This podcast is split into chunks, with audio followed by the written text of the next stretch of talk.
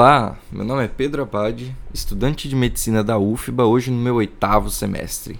E esse é um episódio especial. A partir de hoje começamos uma nova temporada aqui no Academicast, o podcast da Liga Acadêmica de Ciências, a LAC. Esse é o primeiro episódio da temporada LAC Comenta, em que vamos comentar alguns artigos do periódico The New England Journal of Medicine, publicados nas quatro semanas anteriores à gravação do episódio. A New England é uma revista super respeitada no meio médico, onde vários artigos que mudam a prática médica foram publicados. Inclusive, o que muitos consideram como o primeiro ensaio clínico da história foi publicado nessa revista. Eles têm muito disso de publicar métodos inovadores e, de certa forma, revolucionar o meio médico e da pesquisa em saúde. Antes de começarmos o primeiro episódio propriamente dito, preciso deixar claro duas coisas. Vou apresentar aqui um resumo dos artigos e a minha visão. Como é de praxe na LAC FMB, sempre recomendamos que você leia os artigos na íntegra e tire as suas conclusões. Inclusive, se você discordar de mim, isso é muito bom. A gente pode se aprofundar e fazer erratas em episódios posteriores. Segundo, como esse é o primeiro episódio, eu vou explicar a estrutura da nossa discussão, que vai ser dividida em quatro partes. Primeiro a gente vai começar todo o artigo contextualizando o porquê desse artigo existir e qual a sua necessidade. Em seguida, vamos apresentar a pergunta de pesquisa com a estrutura PICO: população, intervenção, comparador e desfecho, que em inglês é outcome, mas juntando tudo fica PICO. Depois de conhecermos a motivação e a pergunta do estudo, vamos discutir sobre o resultado e a conclusão do artigo. E aí, por último, vamos tentar identificar alguns vieses e ressalvas e ver a aplicabilidade do estudo na prática clínica. Dito isso, toca a vinheta. Nosso primeiro artigo vai ser sobre algo extremamente comum, que é café. Quase todo mundo bebe café. Eu mesmo não tinha o hábito, mas ano passado comecei a tomar café todo dia para me manter acordado depois do almoço. O conhecimento de que café deixa a gente acordado vem mais da percepção pessoal e do conhecimento popular do que de um ensaio clínico randomizado demonstrando isso. Além disso, tem alguns estudos mostrando que a cafeína diminui as chances de diabetes e aumenta as chances de arritmias, só que sem evidências conclusivas. E é nesse contexto que surge o artigo Efeitos Agudos do Consumo de Café na Saúde entre Adultos em Atendimento Ambulatorial, publicado na New England, dia 22 de março de 2023. O pico, ou seja, a pergunta de pesquisa foi: em adultos em atendimento ambulatorial, excluindo aqueles com arritmia já diagnosticada ou em uso de medicamentos antiarrítmicos, o café cafeinado comparado ao café descafeinado aumenta a quantidade de contrações atriais prematuras. Então, nossa população são adultos em atendimento ambulatorial, a nossa intervenção, o café cafeinado, e o nosso comparador, o café descafeinado. E o nosso desfecho, contrações atriais prematuras. Esse é o nosso desfecho primário, mas o artigo também avaliou cinco outros desfechos secundários: contrações ventriculares prematuras, taquiarritmias, número de passos diários, minutos dormidos e a glicemia. Eles fizeram esse estudo como um ensaio clínico randomizado do tipo crossover, ou seja, um mesmo participante ele participa dos dois grupos, tanto do grupo intervenção quanto do grupo comparador, só que em momentos distintos. Nesse caso, os participantes recebiam uma mensagem de texto 8 da noite dizendo se tomariam café cafeinado nos próximos dois dias ou café descafeinado pelos próximos dois dias. Depois desses dois dias, trocavam os grupos. Teve gente que começou com o grupo cafeinado e gente que começou com o grupo descafeinado, aí iam trocando. Eles fizeram isso com cada participante por 14 dias. No total foram 100 participantes e aí eles encontraram um resultado negativo. Então esse foi um estudo negativo. Eles viram que contração atrial prematura não está associada ao consumo de café, ou melhor, café cafeinado, porque eles encontraram 58 contrações atriais prematuras nesses 100 pacientes no grupo quando eles estavam tomando café cafeinado e eles encontraram 53 contrações atriais prematuras no grupo que estava com descafeinado. Isso gerou um risco relativo de 1,09. Ou seja, quando eles viram o risco de ter contrações atriais prematuras nos dois grupos, colocaram o grupo com café na parte de cima da fração e o grupo sem cafeína na parte de baixo da fração, eles encontraram um risco relativo de 1.09 com intervalo de confiança que cruza 1 de 0.98 a 1.20, o que, portanto, significa que essa intervenção não é estatisticamente significante. Há uma diferença numérica na frequência, no risco entre os dois grupos, mas não uma diferença estatística, que é o que a gente usa para generalizar os nossos resultados. Em relação aos desfechos secundários, eles encontraram diferença na contração ventricular prematura entre os dois grupos. Eles viram que a contração ventricular prematura foi maior no grupo que tomou café cafeinado. Eles também encontraram mais passos, cerca de mil passos a mais, no grupo com cafeína e menos tempo de sono, cerca de 30 minutos a menos de sono no grupo com cafeína, mas eles não encontraram diferença em relação à glicemia. Bom, o que, que a gente entende então desse estudo? O desfecho primário foi contração atrial prematura. Então, esse estudo ele serve para avaliar contração atrial prematura. E como desfechos secundários que servem para a gente entender como talvez essa contração atrial prematura acontecesse ou que pode estar associado a isso, foram feitos aqueles outros objetivos secundários, alguns com associação, outros sem associação. Mas a gente precisa tomar cuidado com esse estudo em algumas características. A quantidade de café por pessoa, ela foi variável, porque a pessoa ela ia até uma cafeteria, ela fazia o próprio café para consumir esse café com cafeína ou café descafeinado. Inclusive, isso é importante porque a aderência ao tratamento ela pode ter sido alterada ao longo do estudo. Aí os pesquisadores eles usaram alguns artefatos para que as pessoas tomassem o café que elas foram determinadas a partir da mensagem de texto, a partir da randomização, que foi a geolocalização. Então eles viam se os, os participantes estavam em cafeterias quando os pacientes tomavam café, eles apertavam um botão. Isso é uma estratégia que usa muito com estudos em bebida alcoólica e eles utilizaram agora em café. E eles ressarciam os custos daqueles que tomavam um café apropriado para o próprio grupo.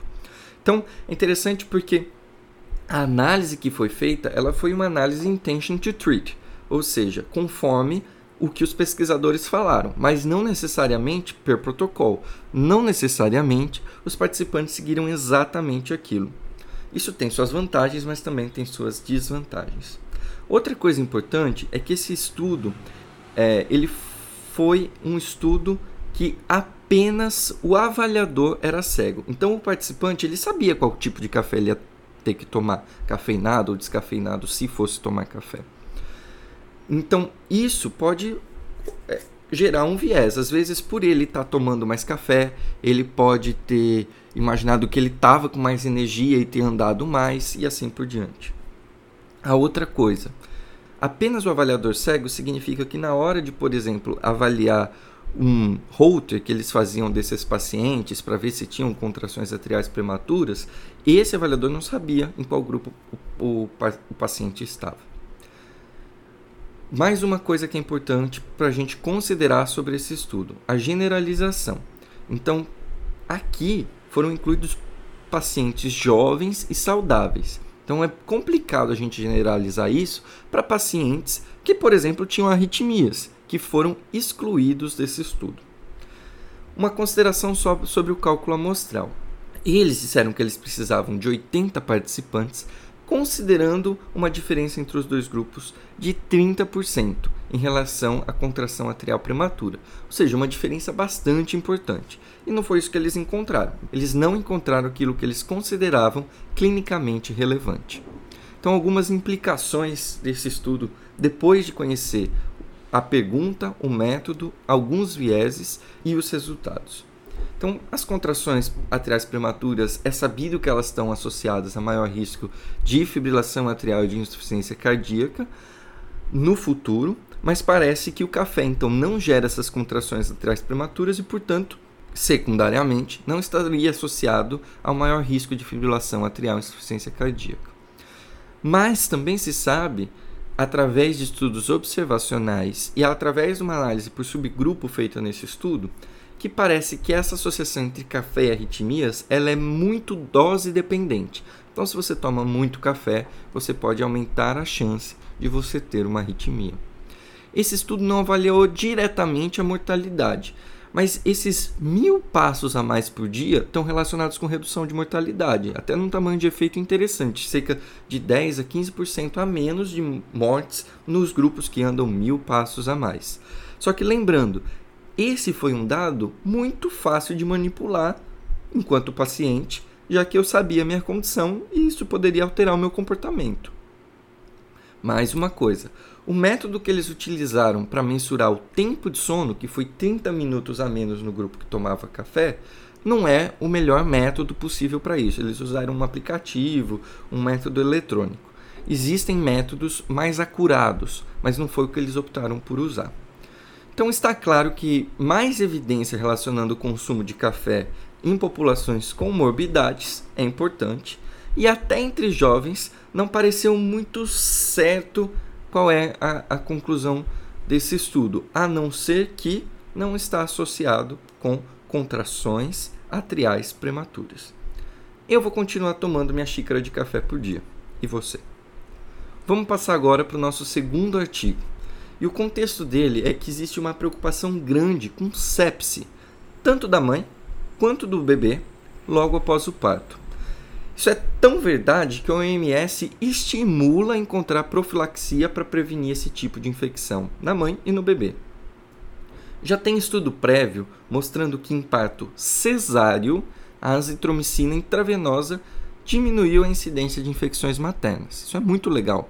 Tá, mas em partos vaginais? É nesse contexto que surge o estudo azitromicina para prevenir sepse ou morte em mulheres planejando um parto vaginal publicado na New England, dia 29 de março de 2023. A população foram gestantes tanto em parto vaginal espontâneo quanto em parto vaginal induzido, sejam elas nulíparas ou multíparas, com no mínimo 28 semanas. A intervenção foi 2 gramas de azitromicina por via oral, o controle foi um placebo e teve dois desfechos compostos, ou seja, dois desfechos, sendo que cada um era composto por duas coisas, no mínimo, e que foi esse caso. Primeiro desfecho foi sepse materna ou morte em até seis semanas após o parto vaginal, e o segundo desfecho composto foi sepse neonatal ou morte em até quatro semanas após o parto vaginal, após o nascimento. Para definir sepse, o artigo usou critérios da OMS e eles fizeram um desfecho secundário bastante relevante. Fizeram vários, na verdade, mas um mais relevante, que foi ver efeitos adversos. Para isso, eles fizeram um ensaio clínico multicêntrico, duplo cego. Então, a paciente não sabia se ela estava tomando azitromicina ou placebo e o avaliador não sabia se a paciente tinha tomado azitromicina ou placebo. Esse estudo incluiu países de baixa ou média renda na África e na Ásia. A randomização que eles fizeram foi estratificada por centro de pesquisa, para todo o centro ter gente dos dois grupos. E eles fizeram isso através de blocos com tamanhos diversos, justamente para favorecer a ocultação da locação, para que o pesquisador não soubesse o tamanho do bloco e, portanto, pudesse prever em que grupo a paciente cairia. Houve uma boa descrição do cegamento no estudo, como foi feito o placebo, que eram comprimidos similares na mesma quantidade, então quatro comprimidos para cada paciente, sendo que no caso da azitromicina eram quatro comprimidos de 500 miligramas. E a análise foi feita com intention to treat. Então, conforme a randomização, foi feita a análise. E agora vem a coisa mais interessante desse estudo. Ele foi um estudo truncado. O que isso significa? Que a análise interina, a análise parcial que é feita no meio da, do tempo planejado. Então, esse estudo vai demorar cinco anos. Vamos fazer uma análise a cada ano? Foi isso que eles fizeram. E aí, numa dessas análises interinas, houve a recomendação de um comitê externo aos autores do estudo para parar o estudo por benefício materno. Então aí já tem um spoiler do nosso, do nosso resultado e da nossa conclusão. Como resultado, eles tiveram quase 30 mil participantes, cerca de 15 mil em cada grupo. 15 mil azitromicina, 15 mil no placebo. E eles viram que morte ou sepse em seis semanas após o parto para mães foi menor no grupo com azitromicina. Houve 227 casos no grupo azitromicina e 344 casos no grupo placebo. Isso gerou um risco relativo de 0,67. Então, houve uma redução absoluta do risco em 33%. Isso foi estatisticamente significante. Entretanto, para o segundo desfecho primário avaliado nesse artigo, que foi óbito neonatal, morte em até quatro semanas ou sepse do recém-nascido, eles não encontraram diferença entre os dois grupos. O risco relativo, para vocês terem uma ideia, foi quase nulo, foi 1.02, com intervalo de confiança entre 0.95 a 1.09. O nosso desfecho secundário mais relevante, que eram os efeitos adversos, foi muito parecido entre os dois grupos. Teve 7,1% de efeitos adversos entre mães no grupo azitromicina e 7,6% de efeitos adversos no grupo placebo. Só que eles encontraram mais estenose pilórica, que é um efeito adverso conhecido de macrolídeos, que é o grupo é, de antibióticos que a azitromicina compõe, em bebês do grupo azitromicina. Isso faz com que seja preciso vigilância na hora de administrar azitromicina para essas mães. No entanto, isso não impede o uso, porque foi uma frequência muito baixa. Na análise por subgrupo feito nesse estudo, eles encontraram uma coisa muito interessante. Essa diminuição do risco de sepse ou morte materna em até quatro semanas foi bastante importante nos centros da África, mas não no da Ásia. E isso já nos leva a pensar em alguns vieses. Então, a primeira coisa que vem à cabeça é uma diferença grande na assistência ao parto entre continentes, países, cidades e centros. Então, como tem uma assistência bastante diferenciada, pode ser que a administração de azitromicina talvez nem impacte tanto se você já tem outras medidas desde o primeiro trimestre, no primeiro pré-natal, para evitar esse tipo de infecção. Além disso, é importante considerar como implicação desse estudo, resistência microbiana. Existem lugares que o perfil de resistência microbiana faz com que a azitromicina seja menos eficaz.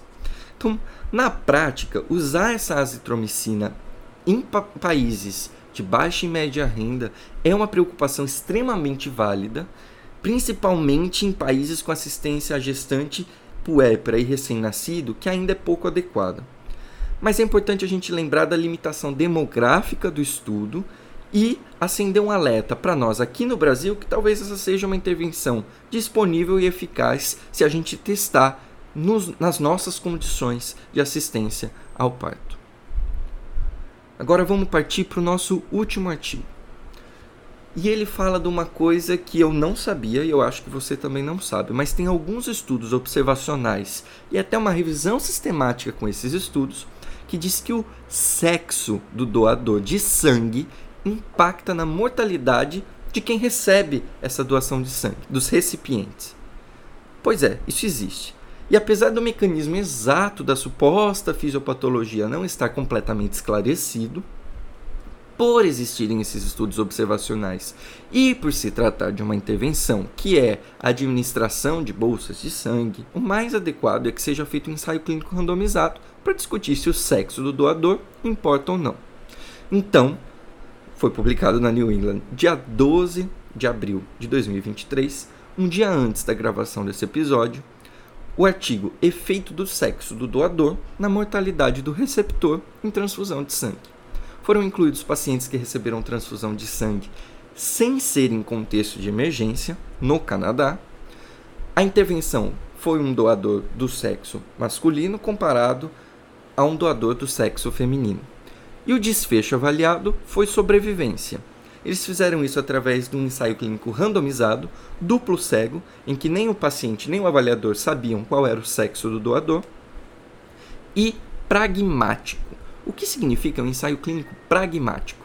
O ensaio clínico pragmático é aquele que o foco do estudo está na efetividade e não na eficácia.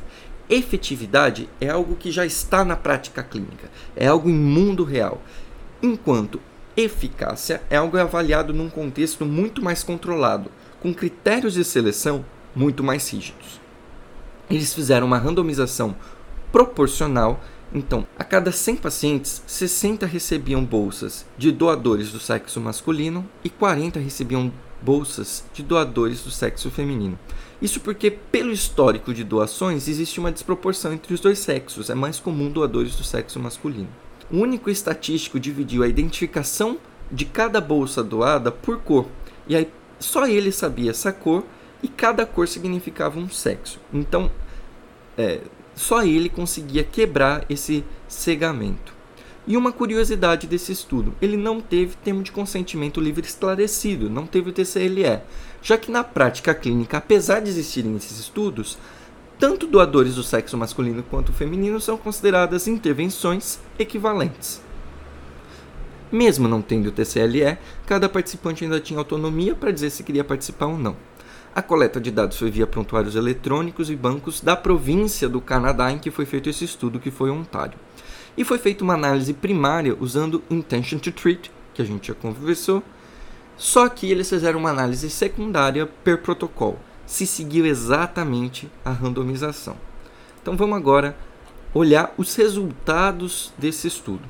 Bom, eles conseguiram randomizar 13 mil pacientes dos quais cerca de 4 mil não acabaram recebendo bolsas de sangue e, portanto, foram excluídos da randomização. Ficaram 3.500 pacientes num grupo e 3.200 no outro. Bom, basicamente, eles não encontraram diferença entre os dois grupos, como eu, particularmente, já esperava. É, como é um, um, um estudo de sobrevivência, eles usaram um teste de log rank para comparar os dois grupos com um valor de P de 0,43. Então não é estatisticamente significante. Na análise por protocolo, também não encontraram diferença, seja essa análise não ajustada ou ajustada por sexo e idade do doador. Mas tem algumas coisas nesses resultados que são interessantes. Lembra que eu falei do conceito de intention to treat, que é basicamente fazer conforme a randomização, independente se seguir o protocolo ou não? Bom, eles fizeram uma análise que eles viram que 90% do grupo que deveria ter recebido bolsa do sexo feminino realmente recebeu do sexo feminino e 86,6% do grupo que deveria receber do sexo masculino realmente recebeu bolsas do sexo masculino. Isso aconteceu porque, né, num contexto de mais agilidade, de disponibilidade de bolsas de sangue, às vezes isso ficou perdido, se atrapalhou.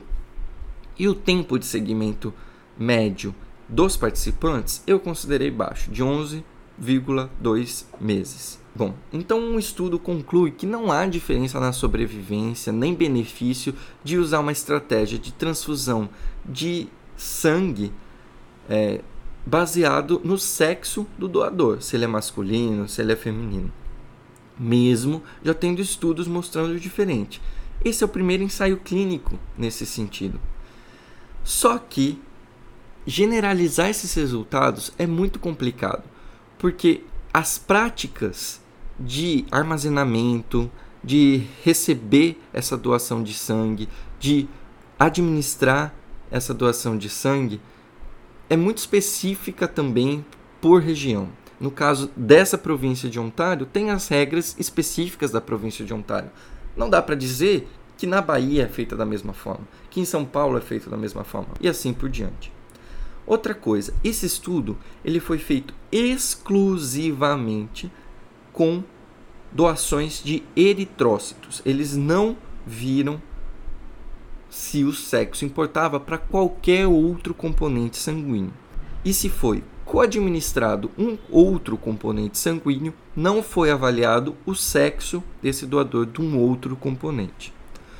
Outra coisa, Lembra que eu falei que esse estudo é baseado em prontuários eletrônicos e informações eletrônicas? Eles não avaliaram cada paciente especificamente. Isso é bom porque agiliza, barateia o estudo, mas de outra forma gera alguma perda de dados que poderia ser evitada se fosse utilizado outro método de coleta. No geral, eu achei esse estudo bem interessante porque ele me mostrou que a gente é ignorante por não saber nem que existe controvérsias e que às vezes a gente faz coisas sem evidência. Acho que eu nunca parei para pensar se isso importava uma doação de sangue e agora, pelo menos, eu paro para pensar e considerar essas situações. Esse foi o nosso primeiro Lá que Comenta. Daqui um mês a gente volta com mais uma edição, recapitulando alguns artigos das últimas quatro semanas do New England. Até mais!